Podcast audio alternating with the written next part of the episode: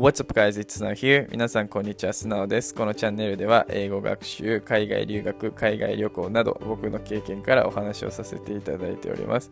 また YouTube では学校では教えてくれない英語、小学校4年生から学校に行ってないギャルたちに英語を教えたりしていますので、よかったらそちらもご覧ください。ということでですね、今日のテーマなんですけれども、海外のトイレについて、ちょっとね、お話ししていきたいと思います。もしね、ご飯とか食べている方がいらっしゃいましたら、あの、後ほどね、なんと一回止めていただいて聞いていただけるとあまり綺麗な話ではないので。ということでね、お手洗いの話をしていきたいと思います。あのね、今の日本のトイレというものはね、僕は素晴らしいなと思っておりまして、あの最新機種のトイレですね、まあ、うん十万とか電気屋さんで見てるとするんですけれども、その対価としてね、まず温かい便座、そしてね、お尻を洗ってくれるというね、自動的で、まあ自動ではないかボタンを押せば。で、あと最近の便座って、あの、縁にね、あのトイレって縁がすごいカビ生えてくるじゃないですか、徐々に徐々に。あそこが、縁がこうなくなってて、あのカビが生えないんですよ。最近のもう最新型便便座といいますか便器すごいですよね。感動しましたよ。でもうあのトイレにね入ればウィーンって今日こそみたいな Welcome to bathroom みたいな Welcome to the bathroom みたいな感じでこうウィンって開くんですよね。蓋が。でし終わった後ポワンって閉まるみたいなね。すごいですよ。もう全自動。だからトイレに入って座って用を足してで、まあ、ウォシュレットした後ね、ちょっと軽く一回拭きまして、もう流すのもね、自動ですからね、あれ。で、出るだけというね。もう座れて、踏ん張って出るだけっていう、すごくないですか、日本のトイレ。で、そんなね、いいものを知ってしまってるから人間怖いものですね、一度。もともとはね、だって日本人だってあの和式のね、あのボットン便所みたいなところでしてたわけですよ。もっと言ったらね、もうはるか昔なんて便所もないところ外でしてたわけですから。でもね、一回その全自動トイレに慣れてしまうと恐ろしいものでね、もうね、海外のトイレではね、用を足せなくなってくるんですよね。でだから僕もあの留学してた時もそうなんですけど旅行に行ってた時とかもすごい旅行に行く時とかね毎回苦労するんですけれどもあの大きい方ね特にあの僕どうしてもねあの何て言うんでしょう。もう洗わないと気が済まないタイプなんですよ。だからあのシャワーを浴びるんですよね。海外旅行に行った時とかは。どうしてもねあの紙で拭いただけで多分ね分かってくださる方いると思うんですけどあの紙で拭いただけではねどうしようもないあの気持ちが残るんですよね。あの何か落ち着かないんですよ。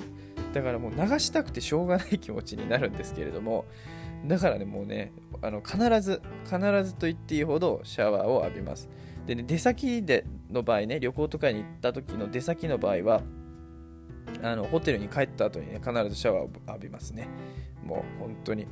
分分かってくださる方いるんじゃないかな。っていうものを思ってこの前テレビを見ていたらあの、ね、お笑い芸人の方がねおっしゃってまして同じようなことを。でねポータブルウォシュレットっていうのがあるらしいですね最近だと。それをね持っていくらしいです。知らなかった。知っておけばよかったですね。うん。それをね聞いてからちょっと僕もねあの調べ次回行くときは調べてねあの価格がそんな高くなければね買って持ってこうかなと思ってますけれども。そう。だから旅行とかはね一時的だからいいんですけど留学してる時とは年単位じゃないですか。だからもう大変でしたよ毎日。だからその何て言うんでしょうルーティンを決めてましたね。日々のルーティンを。あの必ずこの時間にあのしておけば後で急にしたくなることってないじゃないですか。で外でするとあのねあのもぞもぞしちゃうからもう家のお家でするんですよ。でアメリカはねもうこうもか不幸かあの本当にバスルームって言ってトイレとねあのシャワーが一体型なんですよ。まあアメリカというか海外は基本そうかなって思いますけど。だからそのまあ用を足した後そのままシャワー浴びれるんですね。だからもうその家でね必ず朝とか夜とかでもする時間をちゃんと決めとくんですよね。そうするとあの急なねあの便意が催されるっていうことはまあほぼないんでね。あの困らずに生活ができるということを送っておりました。